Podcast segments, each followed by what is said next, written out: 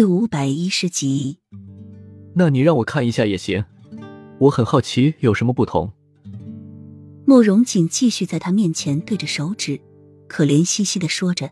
他几次都想跟着墨尘一起去茅房，但是每次都被轰回来。墨尘在没有人的情况下会对慕容锦和颜悦色，但是只要一有人，墨尘就会恢复以前对慕容锦的态度。墨尘狠狠的瞪了一眼慕容锦。慕容锦才乖乖的坐到一边不说话。夜深人静，一个身影鬼鬼祟祟的潜进莫尘的屋里，四下张望了下，手脚利落的脱掉自己的衣服，就慢慢的、小心的爬上床，摸上被子。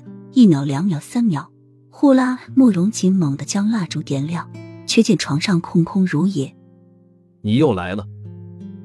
墨尘从门外进来，看到慕容锦光着上身，拿着蜡烛在他床上照来照去。又是好气又是好笑的说道：“慕容锦一张憋屈的脸，在看到莫尘出现在门口时，一下就扑了过来，表情十分的委屈。你去哪里了？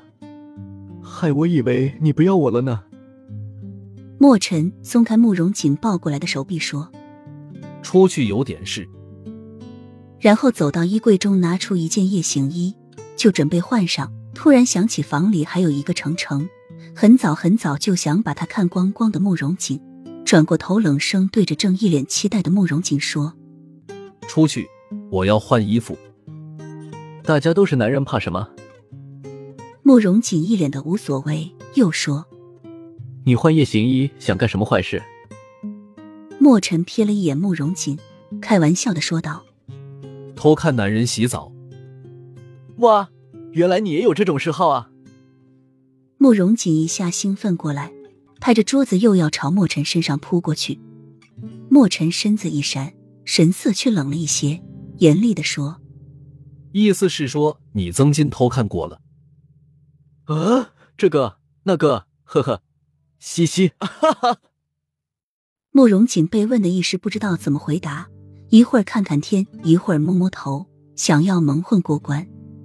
你都偷看过谁的？